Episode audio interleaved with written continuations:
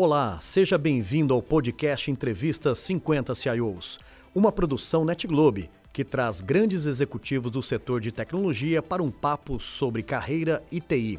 Eu sou Renato Batista, fundador e CEO da NetGlobe.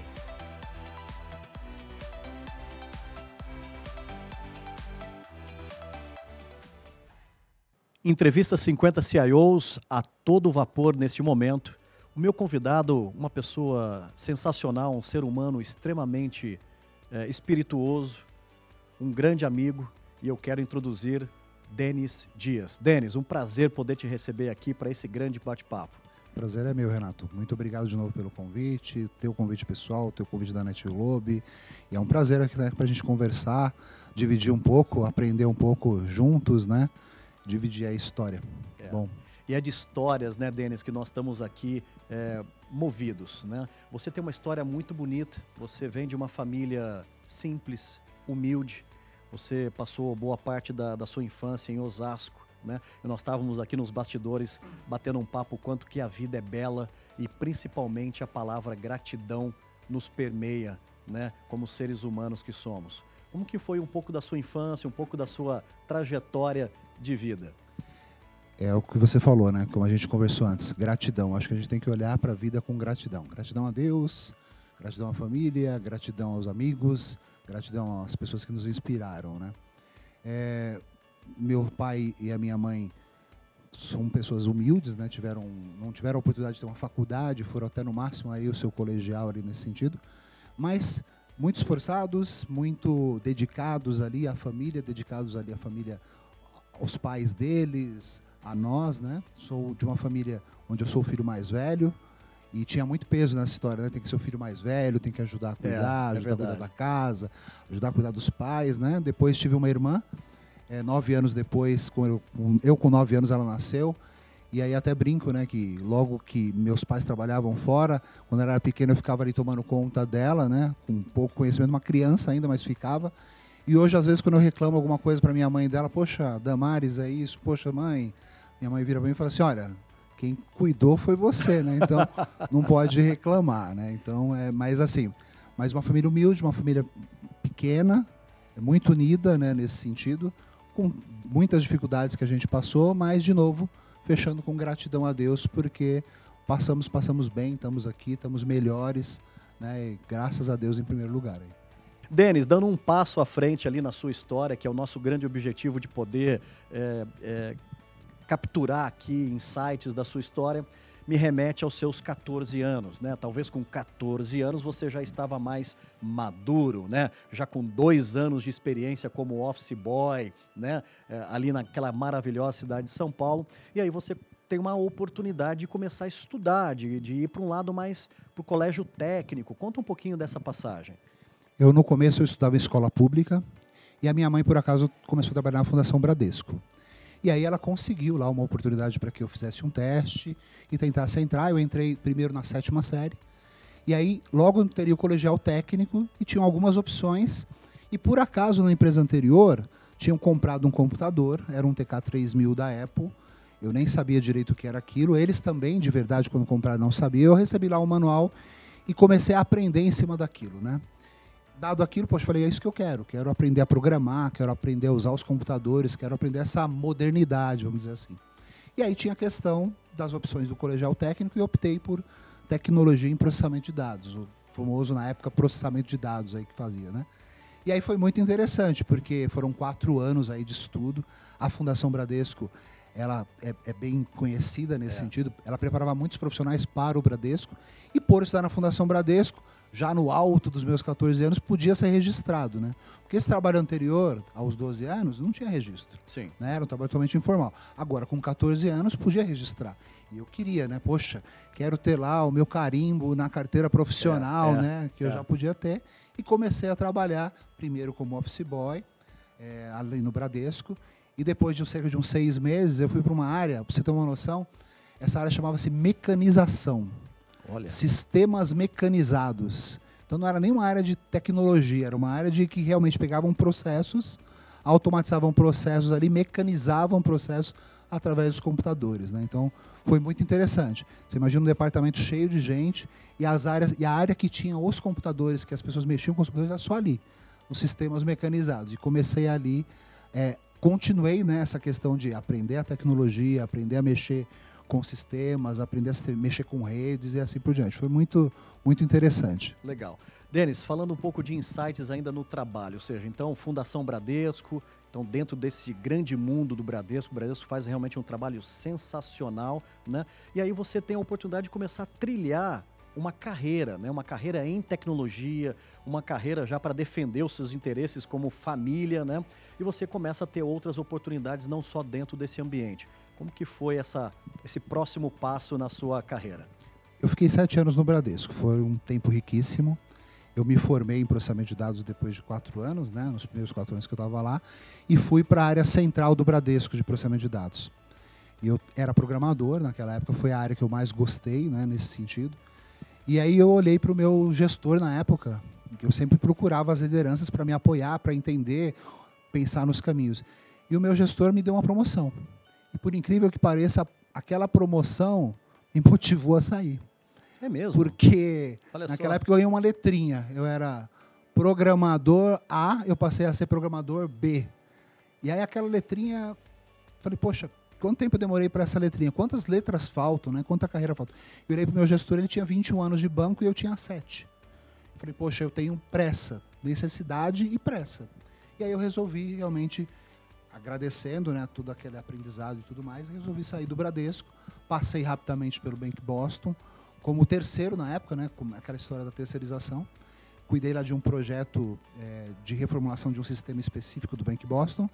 E numa mesma consultoria que eu estava, fui para a Folha de São Paulo fazer um trabalho, quase que uma auditoria sobre um projeto em andamento que não estava indo muito bem. Tá. Entreguei ali um relatório de auditoria. E esse relatório, nada, nada fora do normal, uma questão, um processo normal, realmente, de uma análise técnica mesmo, e com algumas sugestões de mudança de rumo no projeto. O projeto era um projeto muito grande, é, numa primeira estratégia Big Bang, vamos chamar assim, do projeto, e eu falei, olha, parte do descrédito do projeto está associado a isso.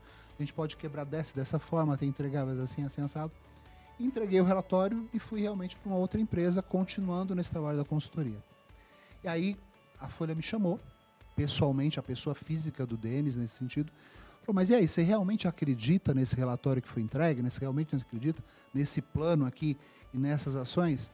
que por um lado parecem tão simples, por outro lado tem toda a complexidade de dividir isso. Era uma reescrita de um sistema por causa da, do bug do milênio que chegaria. Sim.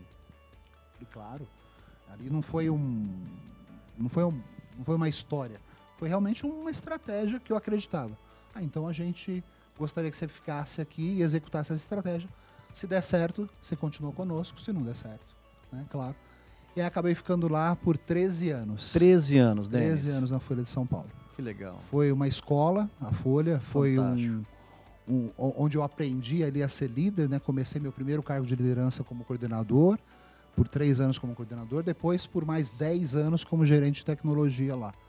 E quase que uma família, uma empresa familiar mesmo, né? Eu lembro que quando eu falei que eu ia sair depois de 13 anos, mas, mas você tem folha prévia, mas você tem você vai abrir mão de tudo isso, tem uma história aqui, né? Porque realmente, né, uma empresa familiar, é, mas aonde devo muito, e de novo volta a palavra gratidão. Né? Gratidão, né? né? Gratidão ao que eu aprendi, gratidão ao que eu construí através da experiência lá, né?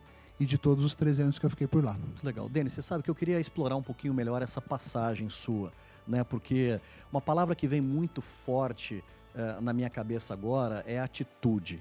Né? Eu acho que esse exemplo que você trouxe foi uma atitude, primeiro, muito verdadeira, uma atitude sua, do Denis Dias, da pessoa do Denis, né? De ser uma pessoa verdadeira, de ser uma pessoa dizendo, poxa, assim, acredito piamente que isso daqui pode trazer né, esses grandes resultados, né?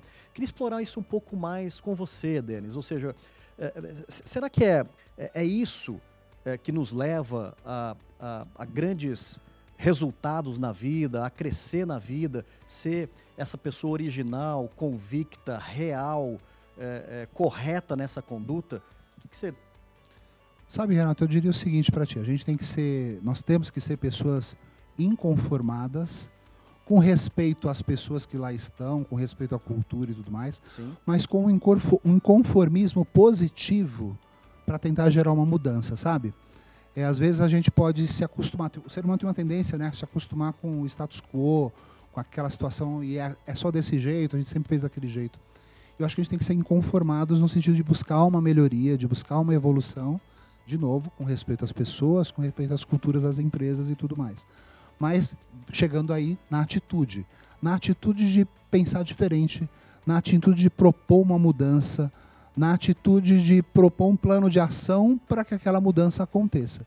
Eu acho que sim, é atitude, mas sempre com respeito às pessoas, com respeito às culturas, porque um processo que funcionou no lugar não necessariamente vai funcionar no outro, É né? verdade. E a gente precisa sempre respeitar. Acho que esse é o grande questão, respeitar a equipe, respeitar a liderança e respeitar a cultura, mas com inconformismo para uma mudança para melhor. Denis, você sabe que um dos objetivos do nosso programa aqui é desmistificar um pouco o mundo da tecnologia, né? Porque eh, quem não trabalha com tecnologia, às vezes olha pra gente e fala assim, pô, esses, esses caras que trabalham com tecnologia são um pessoal meio estranho, né? Pô, os caras estão tão olhando muito pra frente e tal. E, e- e eles têm que saber da gente que nós somos seres humanos e principalmente que nós somos movidos a propósito. Porque tecnologia por tecnologia, nós não conseguimos acompanhar todas as evoluções que a tecnologia traz no dia a dia, né, Denis? Então a gente, cada dia que passa, a gente está muito mais querendo estar próximo dos propósitos, né? Próximo do negócio para que as coisas façam sentido na nossa vida, né? Porque a tecnologia ela é extremamente exigente conosco em se atualizar, né? Em estar eh, sempre up to date, né? E queria agora conversar um pouquinho com você, principalmente para a gente é, quebrar esse estigma que tecnologia é só para algumas pessoas, né? Fazendo quase que um convite, sejam para as novas gerações ou para as gerações mais maduras que muitas vezes não têm a coragem ainda de dizer não, isso daqui é para mim também. Denis, você é uma pessoa com mais de 30 anos de experiência, né? Ou seja, em tecnologia, em negócios. Qual a mensagem que dá para deixar para esse pessoal que olha para a gente e fala assim, ah, será que eu poderia estar lá também? Eu acho que é um mundo fantástico. O Nosso Fantástico, mundo né? de tecnologia ele é fantástico em termos de possibilidades, em termos de do que se pode vir a fazer, né? Ele é quase que infinito nesse sentido. É. Isso também gera um desafio, que é o desafio do aprendizado. Então a gente tem que estar sempre se reinventando. Algo que a gente aprendeu alguns anos atrás vai ter sua utilidade sem dúvida, mas pode ter uma mudança total e completa que você precisa reaprender, né? As ferramentas de ontem não são necessariamente as ferramentas de hoje e nem serão as de amanhã. Então essa questão do autoaprendizado, da pesquisa, é, do realmente estar antenado positivamente no que está acontecendo, não focando em modismos, mas focando realmente em tendências é, estruturadas, tendências futuristas, sim, eu acho que é algo muito importante. Com uma certa humildade para você entender né, o, o status quo, entender sim que ele pode e deve muitas vezes ser mudado, mas como fazer isso ali de novo com respeito e conectando, né? Às vezes a gente de tecnologia, a gente fala uma outra língua, É. e a gente não precisa e não deve falar outra língua. Hoje é muito comum, né? Pessoas de negócio também estão aprendendo Python, estão aprendendo mexer com dados, o que é super importante, super necessário. Então essa conexão de buscar um mundo técnico, eventualmente sim, mas pensando em aplicabilidade efetiva, qual o uso daquele dado, qual o uso daquela ferramenta, para o que vai impulsionar em que o negócio, vai impulsionar em que aquela empresa, vai impulsionar em que a vida daquelas pessoas que vão ser impactadas, né? E assim, hoje em dia, a informação ela está aí, disponível. A gente precisa fazer uma curadoria, a gente precisa saber o que tratar, o que aprender, o que usar como fonte, mas está disponível. E a gente precisa ter essa cultura de ser sempre um eterno aprendiz, né? E é possível, super possível. Super possível aprender, reaprender, desaprender muitas vezes, que é preciso para aprender uma coisa nova, mas a gente precisa se reinventar.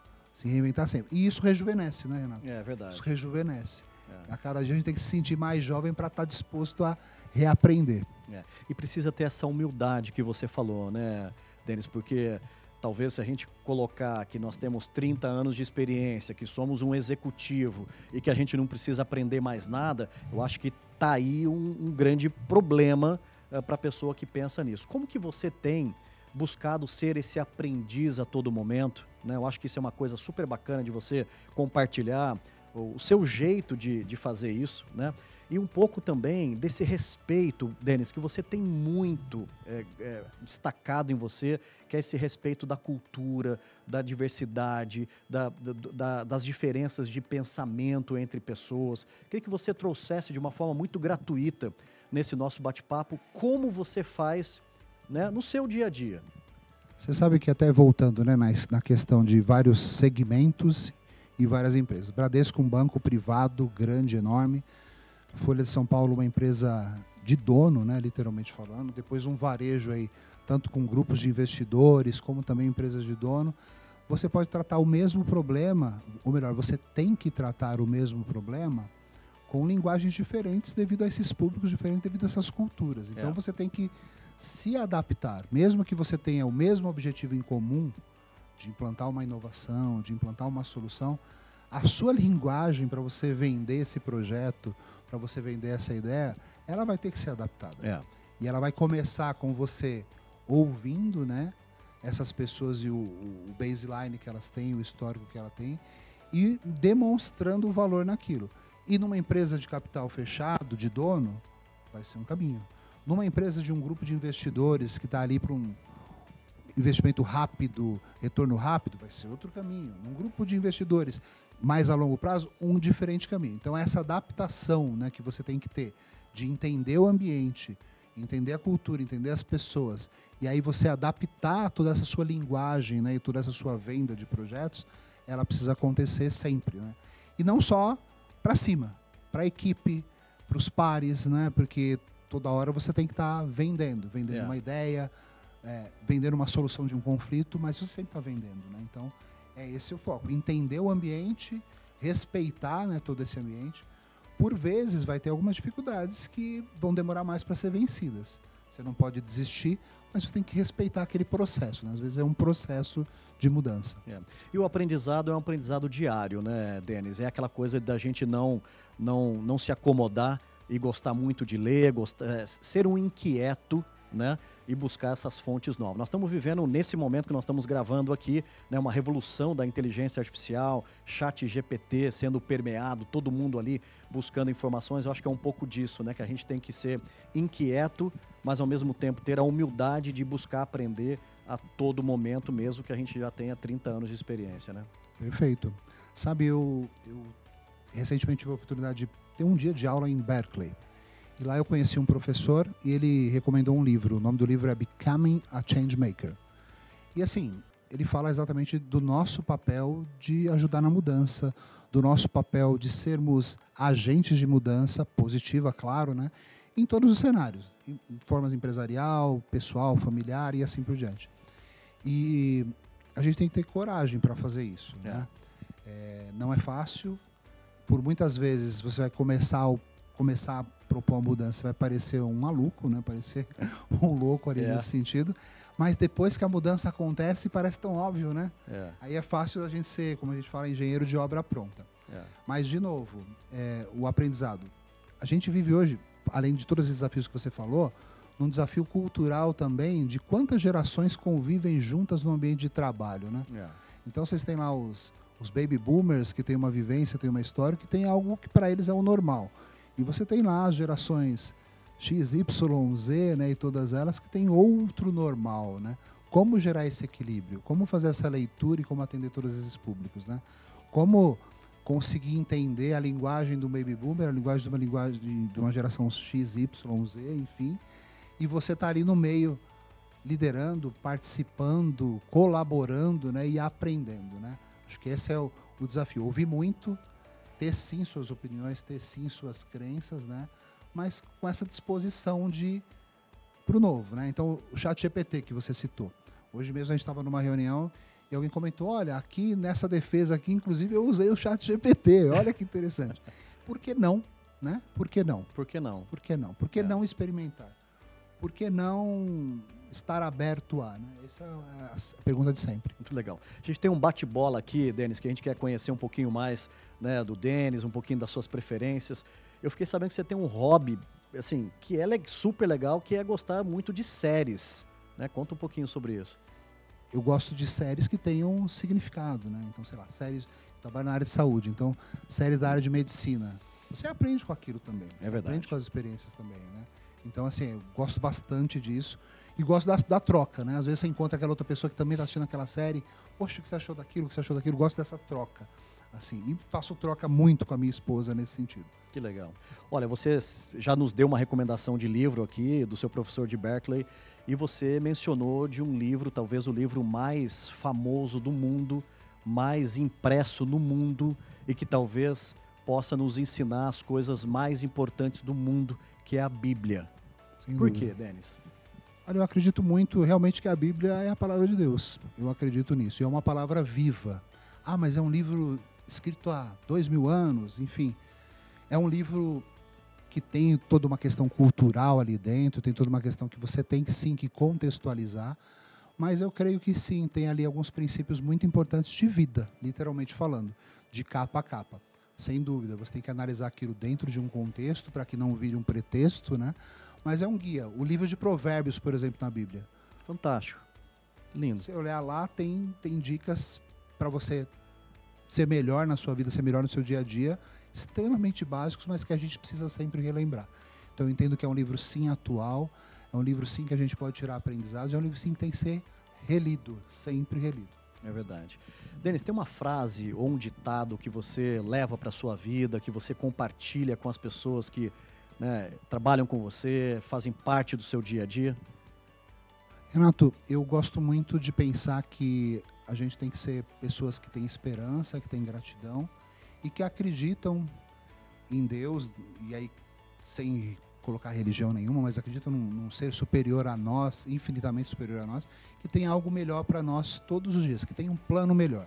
Então eu gosto muito de pensar que realmente, uma frase simplificada, que Deus tem um plano melhor para nós todos os dias. Por maiores que sejam as dificuldades que a gente esteja passando, desafios profissionais, desafios pessoais, desafios de saúde que sejam, mas tem algo melhor. E a gente tem que acreditar nisso, tendo gratidão pelo que passou, até pelo que a gente está vivendo, por mais difícil que às vezes seja, mas na esperança que tem alguma coisa melhor. É isso que eu gosto, é essa frase de que Deus tem algo melhor para nós. Sensacional. Denis, é nítido que nós não seríamos ninguém se não tivéssemos as pessoas né, que passaram na nossa vida, que ainda vão passar, aquelas pessoas que marcaram né, profundamente no nosso coração. Momento de agradecimento né, que você traz no seu coração, na forma de gratidão da sua vida. Acho que em primeiro lugar a Deus, Sim. né? não tem como Deus em primeiro lugar sempre. Em segundo lugar a família, né? Família é é tudo, né? Você sabe que depois que a gente tem filho, a gente aprende o significado, né, de rede de apoio, do que, que a família pode, deve e faz ali no dia a dia por nós, né? Que a É. gente, acho que isso cresce muito quando a gente tem filhos. Mas também tem as pessoas que a gente admira, né? Então tem uma pessoa que é o seu Ageu Silva, por exemplo, eu tenho uma admiração enorme por ele em todos os aspectos. No aspecto profissional, ele chegou a ser vice-presidente do Bradesco. No aspecto eh, como pastor, ele é um pastor. No aspecto como pessoa em si, né? Ele teve uma participação importante aí eh, na vida da minha família. Uma pessoa que tem uma idade semelhante ao meu pai, foram conhecidos, foram amigos. E uma pessoa que me mostrou que você consegue sair de uma vida humilde, que ele também teve, e chegar até um, um vice-presidente de um banco, né? Sem perder religiosidade, sem perder humildade e mostrando com esforço, com trabalho e com confiança em Deus. Então, é uma pessoa que eu sempre tenho um carinho enorme e uma gratidão enorme, é, porque mesmo mais à distância, ele sempre foi uma referência, né? Então, é, ele é uma pessoa que eu citaria com certeza. Muito bonito, muito legal. Denis Dias, um grande prazer poder te receber aqui para esse bate-papo.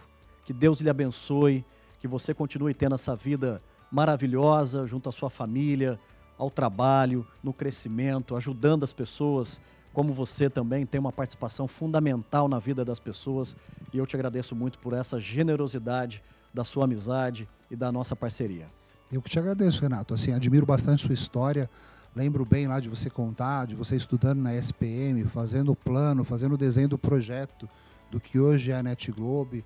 Admiro muito todo esse processo que você tem que passar todos os dias de transformação do negócio. É, está aí do outro lado, né? Como, dono de uma empresa, como um criador de uma empresa, como outro, é, é, é riquíssimo, né? E, e, sem a menor dúvida, você também, todo esse projeto que você está fazendo, de conversar com as pessoas, de ouvir histórias, de abrir os espaços, né? Eu sou muito grato a esse espaço, muito grato a esse projeto que você está fazendo. Acho ele fantástico, né? Te admiro como pessoa, te admiro como profissional, como empresário e quero te dar os parabéns por tudo isso também. Meu muito obrigado. Eu que agradeço. Um Renato. forte abraço, Denis. Valeu. Um abraço. E aí, curtiu? Esse foi mais um episódio do programa Entrevista 50 CIOs. Para não perder nenhum conteúdo, siga nosso perfil aqui no Spotify e aproveitem.